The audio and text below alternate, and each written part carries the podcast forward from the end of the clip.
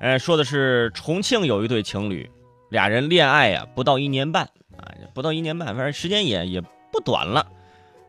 在这一年半的时间当中，这个男的呀被这个女朋友提分手提了二十多回。本来这男朋友呢早早的就已经买好了这个婚戒呀，哎，准备求婚，也被家里面催婚了，但是迟迟他不敢求婚，为什么呢？因为他这个女朋友跟其他的这个女生不太一样，这个女朋友说分手就分手，那真是防不胜防。比如，啊，你没有给我说晚安，分手。逛街的时候，你觉得我我看上的衣服不好看，分手。啊，昨天为什么分手？你竟然还不知道？你走还是我走？分手。啊。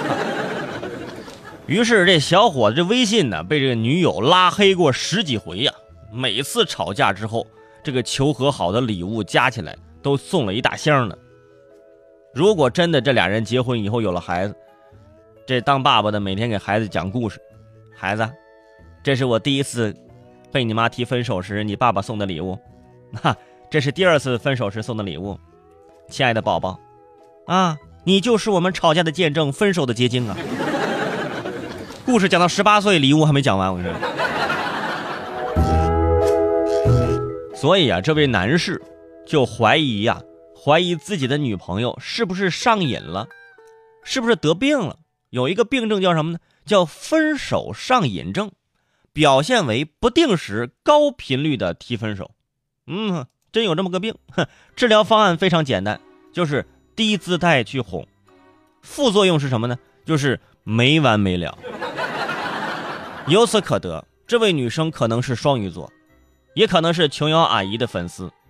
为了剧情的跌宕起伏，每天在爱河里泡一泡再出来，泡一泡又出来。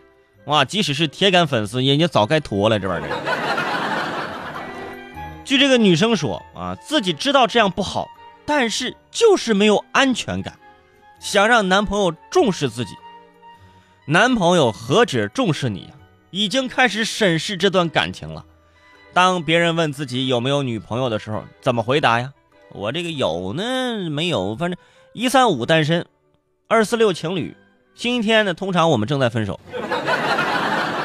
哼，要我说，还不如趁早结婚。你想想，分一次手送一个礼物，多奢侈啊！结婚证、离婚证这办一次也就那么多钱，加起来二十块钱嘛。二十块钱你这么便宜，买不了吃亏，买不了上当，对不对？而且我有一个问题，就是这个安全感这三个字，啊，这很抽象，朋友们。两个人在一起，女方说：“我跟你在一起没有安全感。”男方就愣了：“那我要怎样给你安全感呢？